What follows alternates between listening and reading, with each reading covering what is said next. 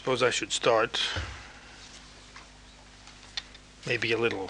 But anyway, my name is Philippe Schmitter. For those of you who were here yesterday, we've already met, or on Tuesday. Um, this is the second of two lectures which deal with what I described uh, on Tuesday as a potentially very boring subject, uh, namely the politics of the European community. And I've tried to make the subject less boring by paying uh, less attention to the past and to try to look at the future in terms of first, what kind of interest politics is likely to be surrounding or come to surround the community. That's what I talked about on Tuesday. And today, I propose to talk about the European community as a new type of political system. What kind of properties or qualities might we expect this new political system to have? Let me say that, uh, needless to say, uh, this is an exercise in political science fiction. This an attempt to understand emergent properties of something that isn't there yet and very precarious uh, for uh, one very or one important set of reasons. namely, that since I sort of sat down about a year and a half ago and started thinking about this problem, and it's this what I'm going to present today is the overall design of a book which I intend to finish over the next year. Uh, many things have happened to Europe which have radically changed, it seemed to me, uh, the basic parameters of choice. In other words, this is a vision of the possible alternatives of choice that the European community might adopt uh, in the aftermath or up to and beyond 1992. Uh, but they are uh, alternatives and choices which, at least as I thought them out in my mind, uh, did not include such events as the major system transformations in Eastern Europe, the German reunification, and the Gulf War, all three of which were sort of surprise happenings within the last year and a half and clearly alter the terms of, or alter the nature of this eventual European community. Let me just say a few things about these before going into the speculations themselves, and then perhaps if there's some questions afterwards, we can try to work this out. But I, I, I hesitate to, or I, I insist that I really have not thought out the implications of these changes for the choice. It seems to me the most important thing about the transformations in Eastern Europe is that it radically alters the potential number and variety of members of the European community. I believe that it will be politically impossible for the community to deny these countries, provided they do not recede into some form of autocracy, whether it's another form of communist rule or some form of military dictatorship, presuming that they maintain something like democratic systems, it will be impossible for the community not to include them in some way, perhaps not as full members, but they will have to deal with these countries. Therefore, that brings up three basic problems. One is simply the numbers problem. We've already discussed on Tuesday that one of the major motives behind the 1992 or the 1985-86 Single European Act were the accumulating decision-making problems due to the enlargement of the community to include Spain, Portugal, and Greece. So there were already with that enlargement problems of internal decision-making, hence the shift to qualified majority voting uh, uh in particular. This will become much more difficult if we add as many as seven or eight countries, not to mention, of course, the countries that are standing in line from EFTA also expecting to join. So the sheer number of countries then may very well force the existing 12 to make different kinds of decisions about their institutions. Secondly, German reunification opens up a very serious problem.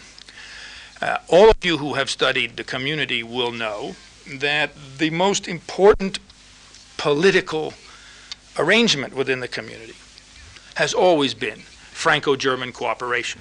Nothing advanced and nothing stayed still as long as or until the Germans and the French were in agreement. So that special relationship at the core has always been the central political one for the community. The question of whether that relationship will stand the greater asymmetry in power and in international economic position, but also in political and eventually perhaps even military capabilities, is a serious matter. And it opens up the possibility of alliances, so to speak, to counter, as balance of power type alliances, the uh, larger German presence within the community. And of course, it also opens up the delicate problem, which so far the Germans have uh, quietly avoided bringing up with any great insistency, of the redesign of the distribution of votes and seats in the European Parliament as a function of the new enlarged. So far, the Germans have been very modest about this, but ultimately that issue has to be addressed, and ultimately the Germans will have to be given some kind of modification, increase in seats, increase in weighted voting uh, in community institutions. Finally, the Gulf War has also revealed very insistently the persistent differences, bilateral differences in particular, between the European countries with regard to foreign policy. The idea that it would be relatively easy to engage in political cooperation vis-a-vis outsiders, vis-a-vis Soviet Union, vis-a-vis the United States, vis-a-vis Japan, etc., in political and military security matters has been completely evaporated by the degree of disagreement between the European countries when it came to actually mobilizing forces and participating in the recent Gulf War. So political unification via the route of cooperation and foreign policy, and most importantly, military and security policy, now looks much more precarious than it did six months, nine months ago.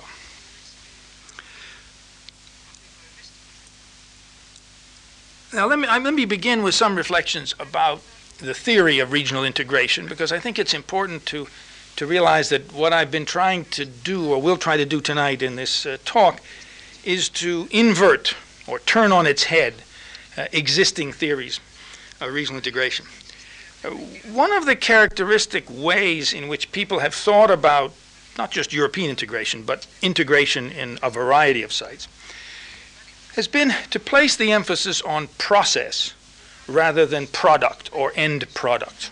In other words, when people study the community or the Latin American Free Trade Area or the Central American Common Market or the Association of Southeast Asian Countries, people have typically paid attention to the internal dynamics of trade, investment, decision making, etc., among the member countries and have paid relatively little attention to the end product. So their theories are process theories rather than end product theories. So, and this is very true, for example, uh, of the strategy and mindset, if you wish, uh, of Jean Monnet, who is sort of the main ideological and ideational founder of the community. Monnet advanced a strategy for regional integration and was deliberately ambiguous, not to say maddeningly unclear, about what a unified Europe would look like after regional integration occurred. He had a very interesting idea and strategy for accomplishing regional integration, but he deliberately said very little, except a few vague words here and there about federalism or something like that, without ever defining it as the end product. Even though everybody knows, and Monnet has said it in his memoirs, that he always intended political unification to be the end product. He just never defined what political integration was. So all of these theories are essentially process theories. The first, identified mostly with the name of Karl Deutsch, we call it generally transactional theory, is the idea that the, this, the core of the integration process was a change in the systems of social communication between European countries, which created new flows of persons, of goods, investment, etc. That, of course, as you all know, has happened. And the product of this, or the result of this, would be a change in the identity of Europeans. In other words, its dependent variable, even though it never really said so, was the creation of a new nation, the European nation. And its implied strategy was that European integration should first create a new sense of identity, and then the political institutions would follow. And this was, of course, a derivation of essentially what took place in the 19th century, and in particular took place in the breakup of the Austro Hungarian Empire, which is the main subject of research of Karl Deutsch in the early period. So that was one theory. Increase in transactions of a great deal of variety among actors, producing a new identity, the European, let's say, and gradually then that European would find, as the Czechs did or as the Hungarians did, a political entity was somehow appropriate to this new identity. Second theory, the one with which I was associated in an earlier period, was known as neo-functionalism. And its fundamental idea was more or less stolen from Jean Monnet, I might add, and made academically respectable, was the idea that integration would proceed on the basis of the integration of policy spheres, to start with the least controversial areas and to gradually build by what we call the spillover process as you move from one functional area to the other. Implicitly, the dependent variable was a state. Implicitly, the idea was that the end of the integration process would be something, not a European nation. In fact, we were very skeptical about whether there ever would be a European identity, and we didn't care very much about that. We didn't think that was important. The whole trick of regional integration a la Monnet was to build the European political system without a European, before there was a European identity, and then perhaps a century from now we might have that identity, but you went first for the creation of state-like institutions. That was the Monnet strategy. It failed uh, in the face of reaction in the 60s and 70s. It is, of course, now back in fashion, back functioning within the community. The third theory was perhaps the simplest one and the one which best described what happened to Europe, especially in the 70s and through the middle 80s. This theory we call intergovernmentalism, and it's a quite simple theory. It simply suggests that the European community is no different, only different perhaps a little bit in magnitude, but no different in kind than any one of the thousand different international organizations. And therefore, the regional integration process would never exceed the capacity of international organizations. In short, it would never actually create a new political system. The Europe would still remain a Europe of nation states, more or less the same ones that have existed or emerged historically. And on top of that nation state system, for the convenience of that system, new international arrangements, cooperative things would take place, but they would never go far enough that they would actually change the nature of the political units. The nation state would always remain, for the foreseeable future anyway, the basic unit, and this intergovernmental international organization would be sort of put down on top of it. The intergovernmentalists, as I suggested, through the 70s and mid 80s, were clearly the best description of what happened as the integration process lost the momentum in the 60s, and as the whole process then uh, became simply one of bargaining between various national interest and governmental representatives, the system looked very much simply like an overgrown regional organization without any distinctive properties and failed to spill over, failed to. Then, of course, came the Single European Act, which dramatically changed all three scenarios. And as I said on Tuesday, none of these three theories predicted or could have predicted the changes that took place and that were agreed upon by the 12 in 1985 and put into effect in 1986. So we are in the situation of going back to the drawing board, so to speak. We have to rethink our theories about regional integration. We can make, take advantage of some of this previous work, but we basically need a new approach, it seems to me. Now, what I've tried to do is first say Europe, in my view, is not becoming a new nation. It is not becoming a new state, and it is not simply another international organization. It has far more capacities, supranational properties, authority, etc., than any other international organization. It is a new species of political system, and it is, I think, uh, our, our um, objective, or should be our objective as scholars, to somehow make sense out of what this is.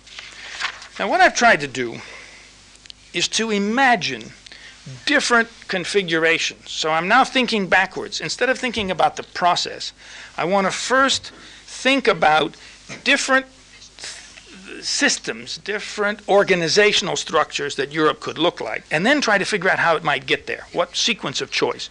And that's what I propose to show to you. My basic device is, that I, that is a logical device, is something I call, how do you turn this on now? Something I call, it's called a scalogram.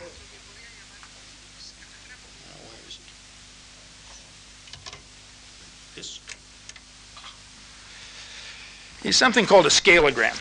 A scalogram is a logical device which is, I don't, well, if I put it on the, book up here, it'll probably be too confusing to recognize it, but uh, this, you can see a little bit of what this implies. In short, you have at the top the easiest policies to accomplish. The removal of barriers to trade and the deregulation of national controls. That's basically the 1992 obligations. Then you have a series of much more difficult policy measures, subsidies, taxes, government procurement, and the governance of various sectors of the economy. They are implied, some of them in the 1992 pro- package, some would have to be agreed upon beyond it. Then you have these tricky policy areas here of macroeconomic coordination, particularly monetary union and coordinated budgeting policies. And then finally, you have here what is called in the European jargon the social dimension, some kind of coordination of social welfare policies, the rights of worker participation in firms, uh, etc. The assumption is that these are ordered in increasing controversiality and difficulty of attainment. Therefore, in its simplest form, over here in this column, there's a kind of an exception here for Germany and the so-called social market economy because they not only are advocates of the removal of barriers to trade, but also advocate some changes in the so-called social dimension. So they're a bit ambiguous. Otherwise, this is the outcome, let's say, of Madam Thatcher, a, a, a system which would be limited then to the dismantling of the remaining barriers to trade, but would not get involved in harmonization or standardization, macroeconomic coordination, or, least of all, social security and social policy, so welfare coordination. If that's the case, then you get one different outcome. Now, as you can see, as you move across, the outcomes become much more difficult to determine. And the basis of the authority of the community shifts from functional to territorial.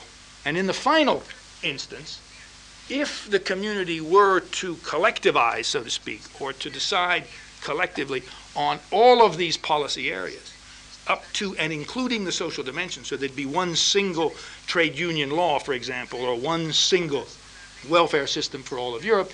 You would have created, centered in Brussels, something you would call a state.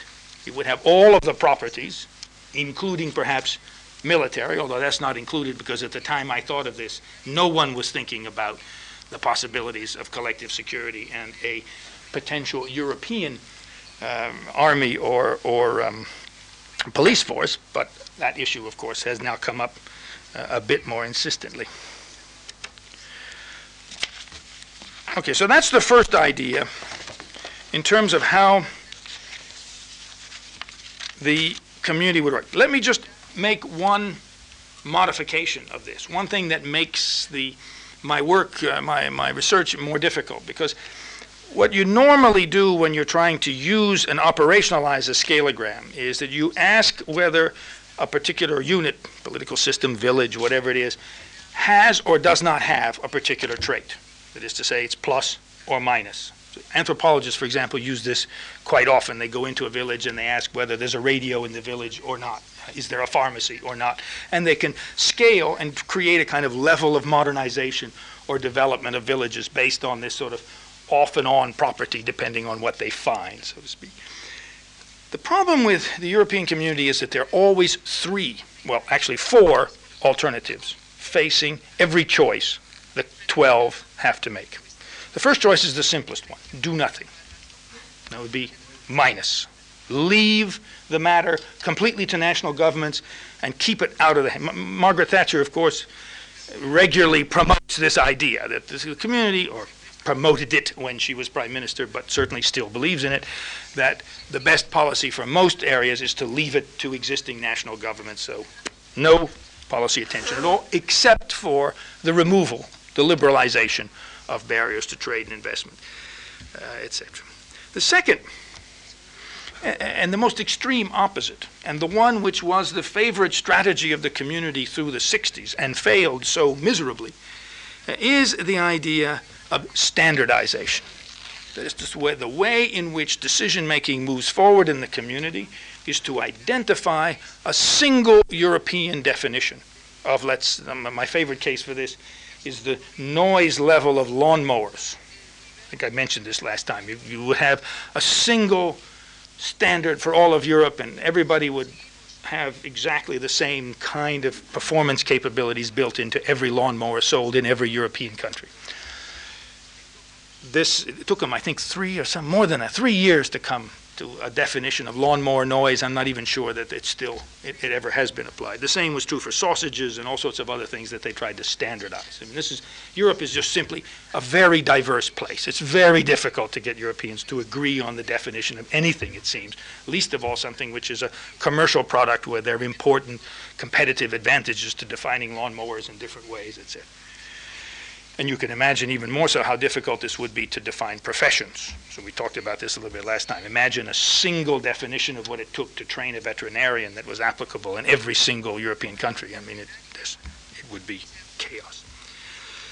Now, what the Europeans did in the Single European Act, with the help of the European Court, which actually first came up with this, is that they discovered a new formula, a new way. It's called mutual recognition. In mutual recognition, you don't leave it exclusively to national states, but you develop a community, def- not a definition, but a community policy in a given area, but you leave the definition of criteria to individual nation, nation, nation states. So you say there should be some kind of no, quiet noise or, or qu- noise level for lawnmowers, but you leave it to the individual states to decide what that's going to be. So mutual recognition, trusting each other is another way of putting it, is the great formula that they came up in the Single European Act. So if they, for example, and this is very likely to be the case, the, probably the most single difficult thing to accomplish by, by 31 December 1992 will be a fiscal or tax harmonization. The European tax systems, I'm sure you all know, those of you who've lived in European countries know it very well. Personally, the tax system is completely different. I mean, the, the mix of taxes as well as the total amount is greatly varied. Denmark, and for example, uh, to Greece, uh, they're just the, the tax systems are completely, almost completely incompatible. So the question really is, will they just simply apply mutual recognition and allow countries to differ in terms of their tax levels and to, so to speak, trust each other, not to, to use those differences systematically to distort the competition, the process of competition. Parenthetically, this is something which is very studied by the um, European Commission in the United States, because as those of you who live in the United States know, there are substantial differences, both in income taxes and consumption taxes, between American states. There are also even greater ones between Canadian provinces. So they're very interested in, in seeing how different can the tax systems be in adjacent political units without those differences creating an artificial barrier to exchange, a systematic distortion in the economy. Then there is a final solution, which is sort of in between mutual recognition and harmonize and uh, standardization, which is called harmonization, which is where they seem to be headed in many areas. Namely, not to define a single standard for a sausage or for a lawnmower, but to define certain minimal standards and leave the rest to national differences. So you don't trust people completely. You put a sort of minimal floor under what it takes to make a veterinarian, but you don't define precisely what a standard. Now, the result of this exploration of types produces a certain number of possible outcomes. And now I pass to the other part of the scheme, because at the bottom of this first scheme, just to call it here, basically I generate four types of systems. These systems in the other scheme are going to be called the national state. In other words, in this system, nation states continue to be the main model. The European community is simply a system of coordination in that foreign policy, uh, foreign economic policy. In this case, I create a new kind of state. I call it the condominio. I use Latin terms because to avoid sort of the specificities of any, it's a bit like the Swiss when they want to country. This I call a federatio, or confederatio, excuse me, and this I call a federatio. And here is the overall scheme of how you might get there. And let me just follow you through this to give you a sense of the dynamics, but also how I am actually trying to research these topics. So for each policy area, let's assume that I'm looking at monetary union, which is one of the ones which is about to be decided within a relatively short period of time. I'm interested in first, how is that policy area treated? Is it standardization? Is it harmonization? Or is it mutual recognition? Secondly, and here comes the most, uh, I think, uh, peculiar aspect from the point of view of the Commission. As you go from one area to another, remember there are 279 directives, there's also now monetary union, there are various other things that are on the boards about energy policy and transport policy, etc. So we've got a large number. The basic conception of the community, of the Commission, of Delors in particular, is what he keeps referring to as concentric Europe. And in that conception, as each successive policy is elaborated either through standardization, harmonization, or mutual recognition, whatever exists at the European level will be subordinate to, incorporated within a single executive body, i.e., the Commission. So Brussels becomes the center of this, and you add layers, so to speak, as you get involved in more and more things like transport and energy, uh, etc.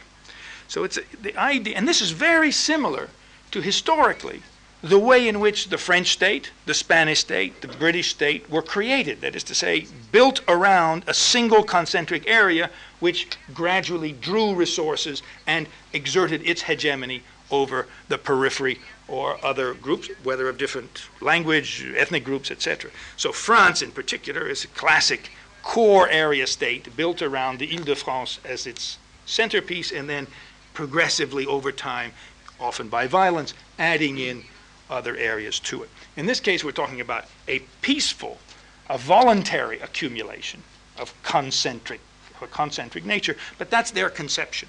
And therefore, the commission would always be the main, and in fact exclusive, coordinating body for the community. This is not, however, the only way the community or Europe could be formed. In the middle, what I call organizational dispersion is implicit a model which I call eccentric rather than concentric Europe. In eccentric Europe, as the different policy areas come up, instead of including them all within a single core bureaucracy, each policy area could have its own organization with a physical site in a different European place. We already see this a little bit with the ecological uh, one. We'll probably see it when monetary union comes up. Obviously, Frankfurt wants to become the site of any kind of uh, Euro Fed or European Federal Bank. And the same can be said for all sorts of other areas. So, this way, instead of concentrating everything under a single bureaucracy, you would disperse it. And even more interesting is the possibility that each one of these new Europeanized policy areas, let's say monetary policy, energy policy, transport policy, would have a different set of members. In other words, instead of, because the, the main organizational principle of the European community so far has been something the community calls l'acquis communautaire. That's the central principle, which you in Spain, in fact, suffered from, because it meant that when you joined the common market, you could not join part of the common market. You had to join and accept all of the accumulated obligations of all of the common market institutions. It might take you several years both to adjust as well as to sign all of the thing, but when you joined it, you joined all of it. You could not at least until recently, even now, you still cannot join part of the common market and leave the other part out. This concentric dispersion of organizations would in fact allow European countries, you could call it l'Europe à la carte, so to speak, in which individual European countries then, depending on the policy areas that they were willing to participate in, environmental Europe, energy Europe, uh, social Europe, whatever it is, each of those would be joined by different countries. So, in, and, and the sites of these organizations would be different. So that's the, the second model. The final one, national diversity, simply doesn't bother to create or doesn't attempt to create uh, concentrated national authority. The third level of choice comes up next, and that is what is the basis of authority of the community? Everybody who has studied the community from a political point of view has concentrated on what is called, uh, euphemistically, the democracy deficit. The European community is not a democracy. In fact, it's, it's a considerable embarrassment because it's not a democracy. As someone pointed out, if the European community tried to join itself, it would have to be refused as a member. In other words, it requires its members to be democratic, but it itself is not democratic. But that's not the only problem from the point of view of uh, politics, let's say. It's not simply, because there are ways to resolve the democracy's deficit. The member governments don't want to do it, but they're fairly clear ways. The real problem of the community, in my view, long run problem in terms of its legitimacy, is not that it's undemocratic. That, I think, can be handled. The problem is what is the basis of its legitimate authority? We are accustomed, because of the way in which states emerged in Europe, to think of legitimacy as the property of a government over a given territory. That's what establishes the legitimacy of the state. It has boundaries, it has a distinctive identity. It's there on the map, so to speak, in a different color. And that's one of the main reasons why we talk about the legitimacy of the Spanish state and where that legitimacy starts. Even though if you go from Spain to Portugal, it's kind of hard to tell where the real border is, but people know it, so to speak, because of the territory. The territory has a kind of definitive, a defining property to it.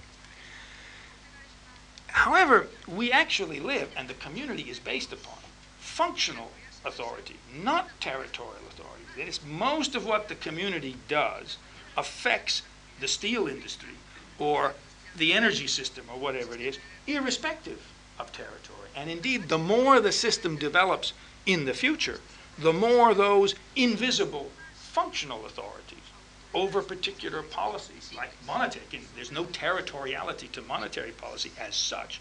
It affects different units without the same kind of visibility, etc. The question really becomes can you create a distinctive form of legitimate political authority based on territory, and in a sense, leave, uh, based on function, and leave the territorial aspects of politics to national governments, regional governments, somebody else, so to speak. That is sort of the central problem that Monnet faced and never resolved. Because what he set up with the coal and steel community, and then which expanded into industrial products and, and, and, and agriculture, was a series of functional governments. Those governments have worked, some of them much better than others. Agriculture, a good deal less well, if you're taking a sort of general point of view, but they've managed to accomplish a number of tasks without, however, it being quite clear what the basis of the legitimacy is. Finally, fourth, the fourth level of trying to understand what's emerging is what I call the level of motivation. Why are the member countries participating, agreeing to pool certain forms of sovereignty to act cooperatively? The simplest answer, the liberal answer, over here you'd put Great Britain too, I suppose, is economic efficiency. So the main criteria of discrimination and of choice for the community should be restricted simply to those decisions allowing national diversity based on sovereignty, territorially based authority and sovereignty, and on the principle of distributive efficiency.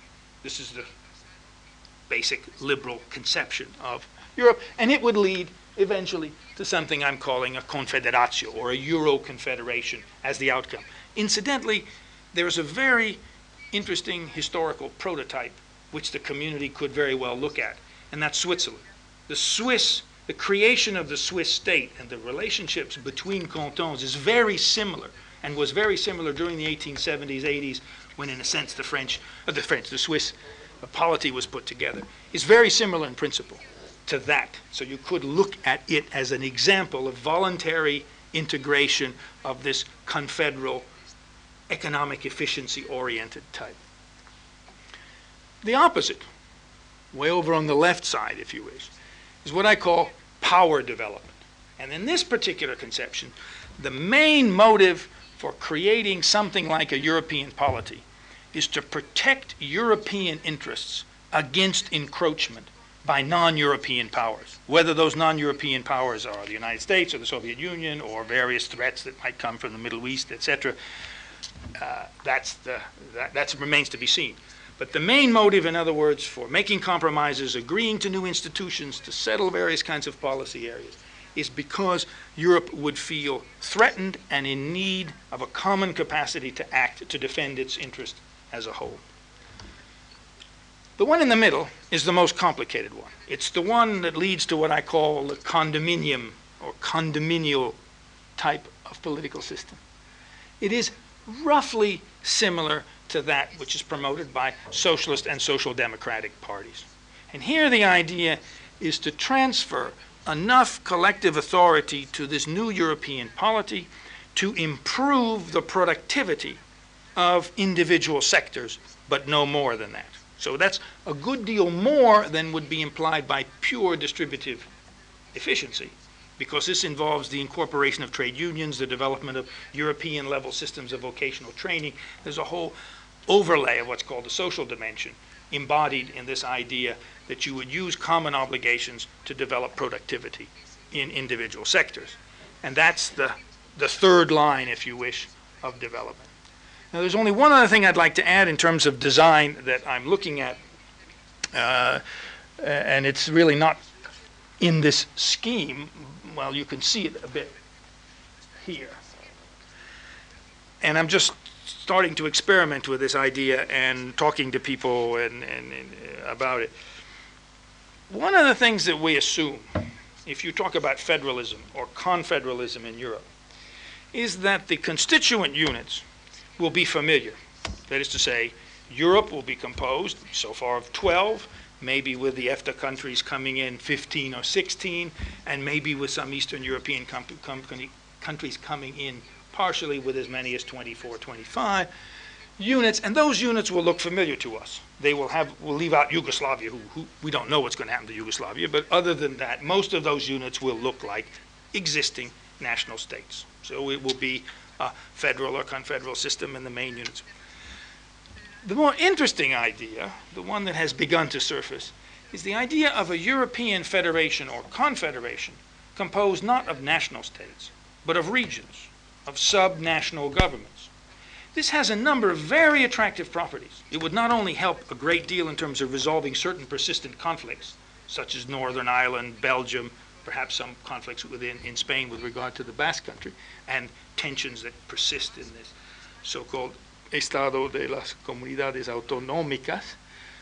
But it also has another single virtue, namely that the main problem of European states, exemplified most obviously by the reunification of Germany, is that they are political units of great unevenness in terms of size and their capacity to do harm to each other.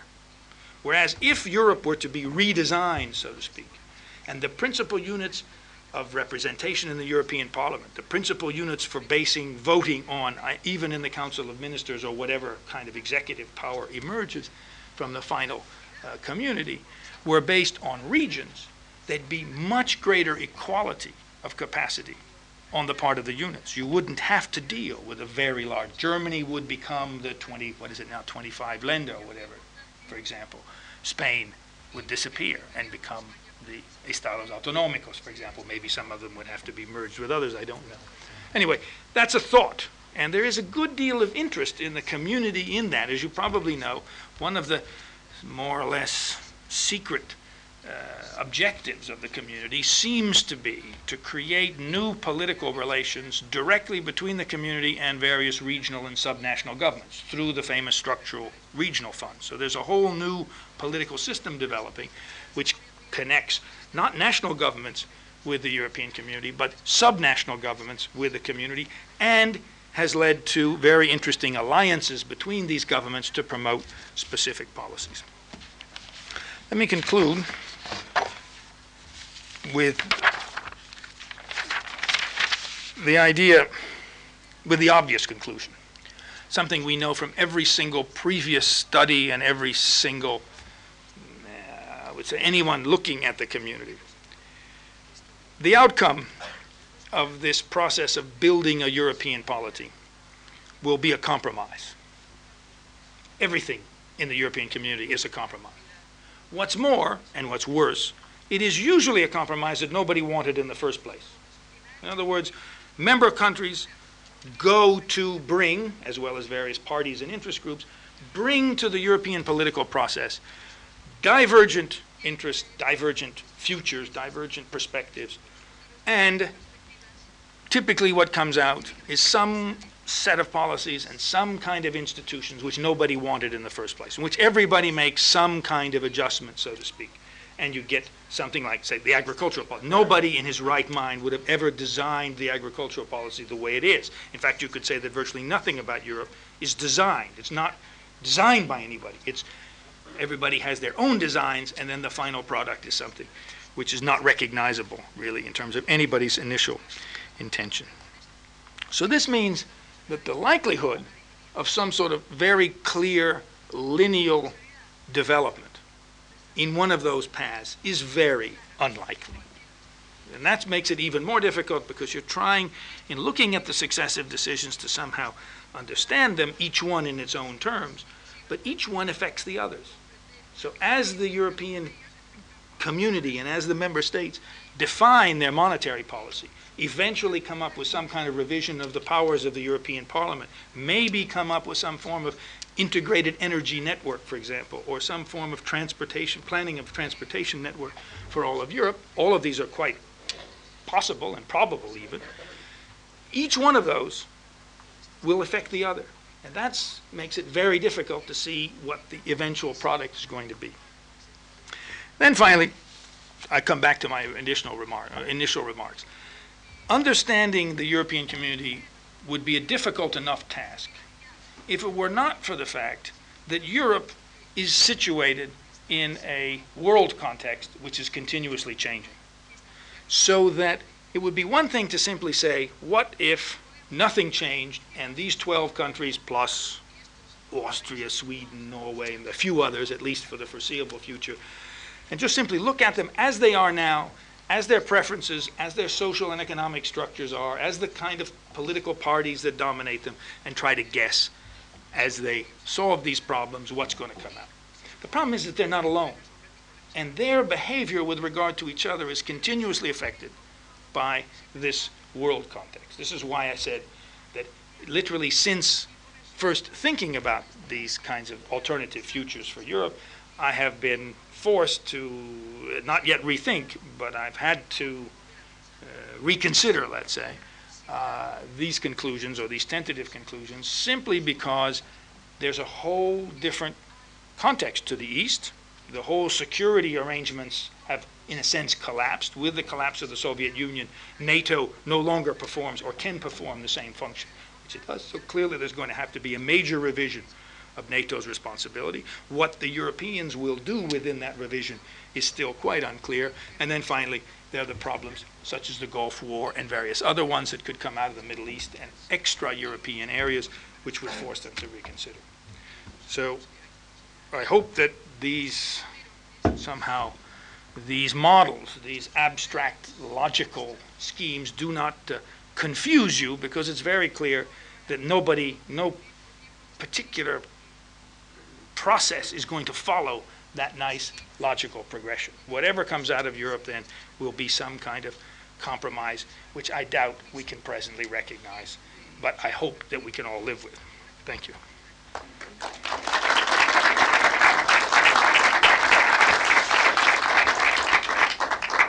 If any of you have any questions, I'd be glad to, to attempt to answer them.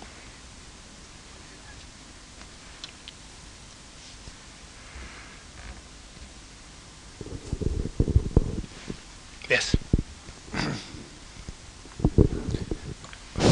Thank you very much. Uh, how come, uh, given the such a clear picture of the difficulties we find in the process of creating, of developing the common market, uh, at the end we always reach this compromise you mentioned at the end. I mean, what is the internal force, the supranational force, which after so many years, three decades already, uh, take, uh, drive us towards the solution? I mean, where, where is the miracle? This is a very good question and a very difficult one to answer. It is easy to answer this question at specific moments in the past. For example, if you read Monnet's memoirs, it's very clear what the motive was. It was to prevent France and Germany from going to war again. Very, very clear. That was the overriding motive. For a long period of time, the Cold War tensions were very important for understanding why Europeans cooperated with each other and with the interests they had. However, with the actual functioning, that is to say, with the increase of trade, investment, tourism, and everything else that's happened, new kinds of motives, so to speak, about. So one of the problems of understanding integration as a process is that it keeps generating from within changes in the motive of the country. Let's take an example. There's no doubt that if you look specifically at the Single European Act, one of the strongest motives was this fear in the spheres of high technology that Europe was doomed to fall further and further behind, and that one of the reasons for this was that there was an insufficiently integrated and large internal market to support the kinds of levels of research and development that were going on in Japan and the United States. So that, that was one, that might have been the wrong interpretation, but that was a very, very widely diffused inter uh, interpretation. So at that moment, that particular motive, promotion of European research and the efficiency and productivity of European-wide firms in competition with Japanese and, for that matter, Singapore, Hong Kong, and even the United States, was a very important. But that motive, for example, is still there, but it may not be dominant in the future as these relationships change. So the answer is there's no simple answer. And the, and the even more difficult thing is we, at any given moment of time, we may not be aware of the change in motives that are going on. That's one reason why I introduced that fourth line. That is an attempt in a very schematic way to try to identify at least three possible general motives. Right? And power development, productivity enhancement, and distributive efficiency. Or efficacy, not efficacy. But there is no single answer to that question. What is surprising about Europe is that through its successive crises, and the European integration process has been a history of crises. It's not a kind of nice, sweet, progressive agreement. It's a series of very deep disagreements and crises, which, however, have each time been somehow resolved, and in ways that have increased the European dimension over the national and other dimensions. Whether or not that kind of momentum, even you know, having been slowed down in the 60s and 70s, will continue in the future is very dubious, but so far it's happened. Each single crisis over different issues with different motives has resulted in a change in the direction of greater and greater integration for Europe as a whole. But there's no simple force driving it. It's been different each successive time.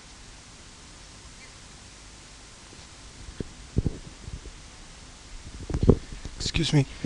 Could we under, could we understand that the, that you call the eccentric Europe is likely to the so-called two-speed, the two-speed Europe? It is similar. Uh, the, the, French also call it géométrie variable, just to make it even more. Uh, it is similar. I mean, and, the prototype for it has been the European monetary system, which you people eventually joined. But for a long time, the European monetary cooperation, let's call it, was a two-speed system. So there is a there is a, you know, a precedent for that kind of. The big difference with this, however, is twofold. One, the European monetary system has the same number, you know, it has less members than the community, but only members of the community. although the Swiss, the Austrians, and the Norwegians are de facto members of the European monetary system, they're not actual members. So one of the differences in this model would be that you could have European institutions which had different levels of obligation with different sets of members. So try to imagine a more, a more than two-speed Europe with different bicyclists or different competitors in. it. That's the main thing. Also, it's true that my conception, and I think that's is in fact emerging, is a Europe which would have um, the decision-making sites scattered in different countries, very much like the Swiss government, for example, functions, or the German government, for that matter, with a court in one place, with a parliament in a different place, et cetera, and of course, energy authority in a different place, environmental authority in a different place. So it is, it's a, a refined and exaggerated version of uh, l'Europe à géo- géométrie variable, or two-speed, three-speed, five-speed, whatever. Yes, uh, How do you see the compatibility between two situations? On one hand, in the Security Council of the United Nations, there are two old European nations, England and France, assuming the representation of the of the Western world, half of the Western world, in that problem of security. In the other hand, there are there is here in Europe a discussion about a European system of security with a European framework. I think that there is a kind of imbalance in, the, in that, in these two situations. How do you see the evolution of the present situation, and do you envisage, do you, can you forecast one time in which in the Security Council of the United Nations, one single European voice could represent the interests of the Europe in, in this field? Yeah. The, the answer to the last question is very much yes, it's quite possible, and in fact, I think that's probably the most likely direction of evolution of the UN, but not just for Europe. That is, I can envision a regionalized United Nations in which you wouldn't necessarily have a single European, but you would have a European seat, which might rotate among members, a bit like the presidency does now, and a Latin American seat. In effect, it's there already, but it hasn't been formalized. And then behind that would be a series of regional security arrangements. A European one, a Latin American one, a South Asian, Southeast Asian one perhaps, a South Asian one for India, Pakistan, that, that area, perhaps even the Middle, Middle Eastern, to be really fanciful and imaginative, perhaps even one around the Arab League or something like that. So it wouldn't be a system which would be, it seems to me, designed only for Europe. That wouldn't make a lot of sense, because the Europeans could arrange it informally. So, in fact, there has been some talk that the French and the British might give up their seat or allow other countries to take their place occasionally or something like that. But that wouldn't actually change the global system of security as much as, you know, thoroughly regional. In effect, leaving the peacekeeping duties to regional organizations and only intervening at the level of the UN when that's unsuccessful. In fact, the UN Charter reads as if that's the way it's supposed to work. It is not the way, of course, it has worked, but that's what the Charter laid out in, in, in, in in 45, 40, uh, in, in the 45 Charter. Now, as far as the European, uh, you know, what are the chances for a European security system? This is not my special area, but, but a lot of people have been discussing that. And the problems seem to be twofold. First, there's the question of what is the borders of Europe? What would be within a European area? And secondly, the main issue, and this is the one, of course, the Americans insist upon the most, is what would be the responsibilities of, if any, of this European security system outside of Europe? In other words, under what conditions? Let's say a replication of the Gulf crisis. Would the United States, through NATO or some other world power, be able to call upon a, a united or somehow pooled European military capacity to defend countries' interests outside? Because we tend to forget that the European countries, among other things, still have little bits of and pieces of territory all around the world.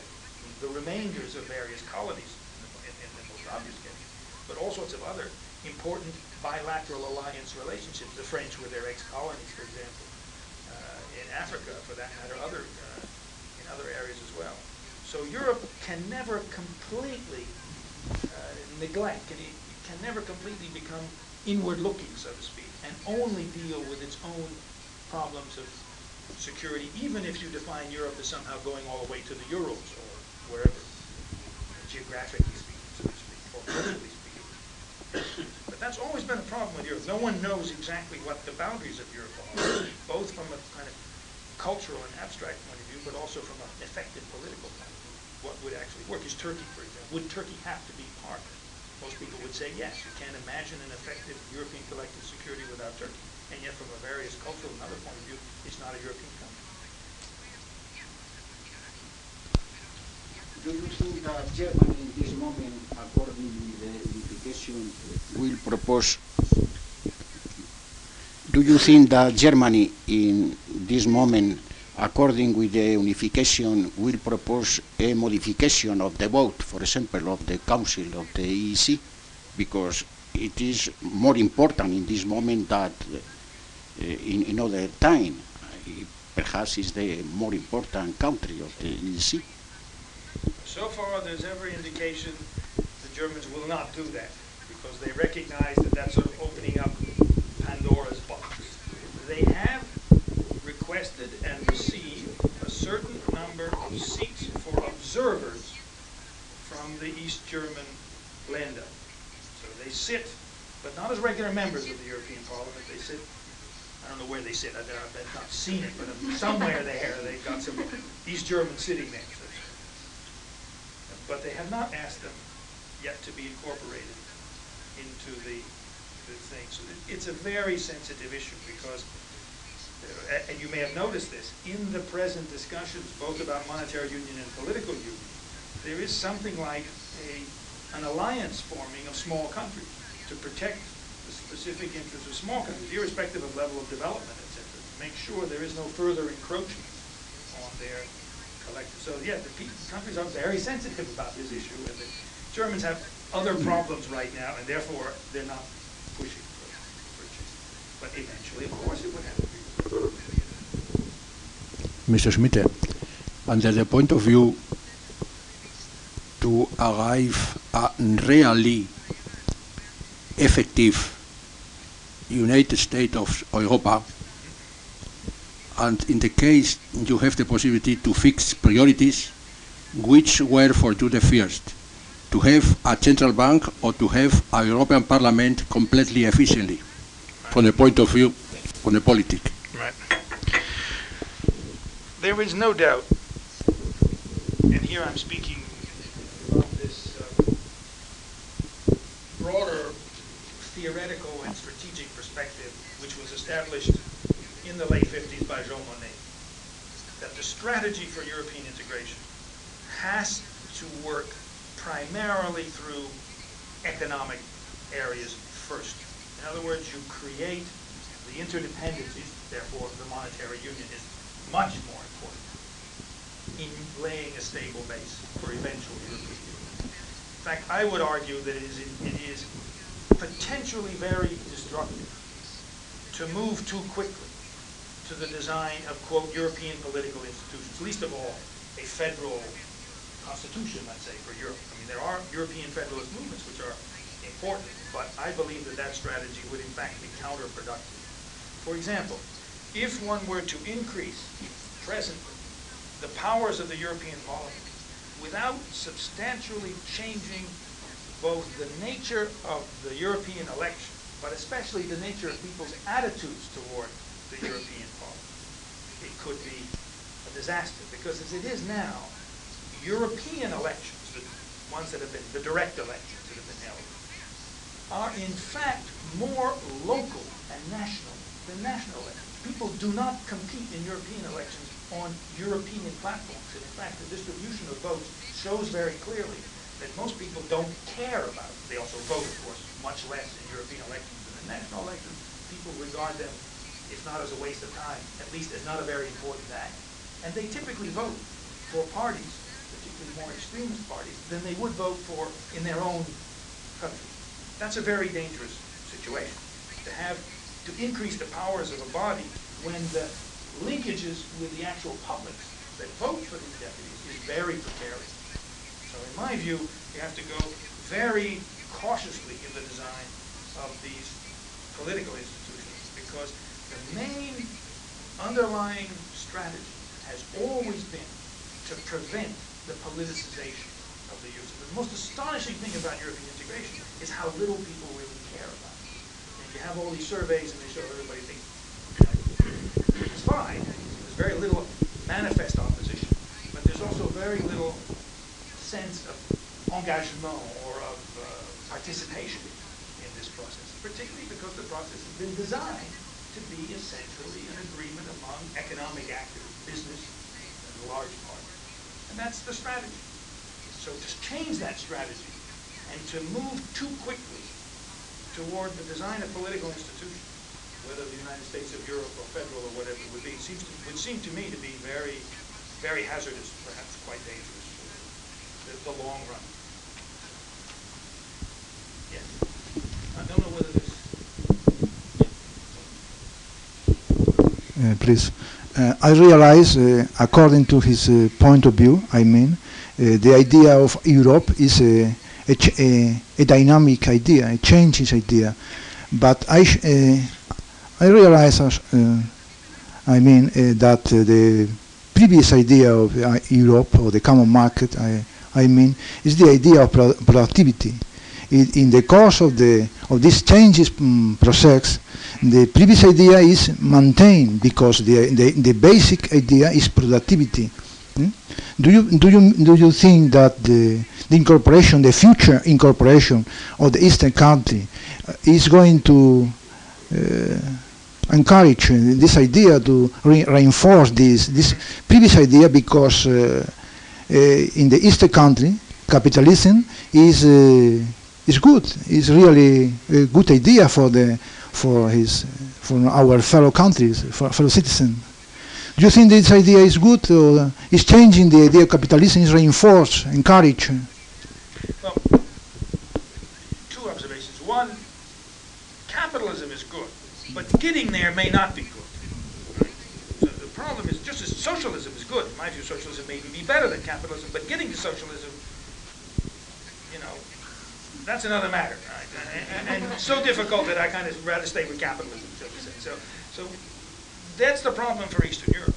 I mean, nobody, I think, I virtually nobody would deny that they would have more productive economies if they had something like markets that functioned and people were responsible as private owners, et cetera, et the whole long list of things. Getting there, however, is a very hazardous thing. And, and, and the question of what the role of the European community, especially when the European community is going to get, it's getting it already from Spain and other countries, increasing demands from within the 12 for compensation, redistributive mechanisms as these further directives, etc., are accomplished. They're going to have, monetary union, for example, is going to be much more serious in its impact on a country like Spain than the 200, all of the 297 uh, directives put together. It, it, in effect, robs the southern European countries of what has been one of the most effective counter weapons, which has been inflation and progressive devaluation of their currency vis-a-vis the other countries. That's the way Italy's been doing it for a long period of time. Uh, there may be counterproductive aspects now, but that certainly takes away from those governments what has been an extremely important instrument to correct, if you wish, the intrinsically, or at least so far, lower productivity of their economy. They have modified their exchange rate accordingly. They can't do that anymore with monetary. Now, that means increasingly severe tensions within the existing 12. Now, how do you do that? Because there's a limit to how much you can convince the German taxpayer to redistribute.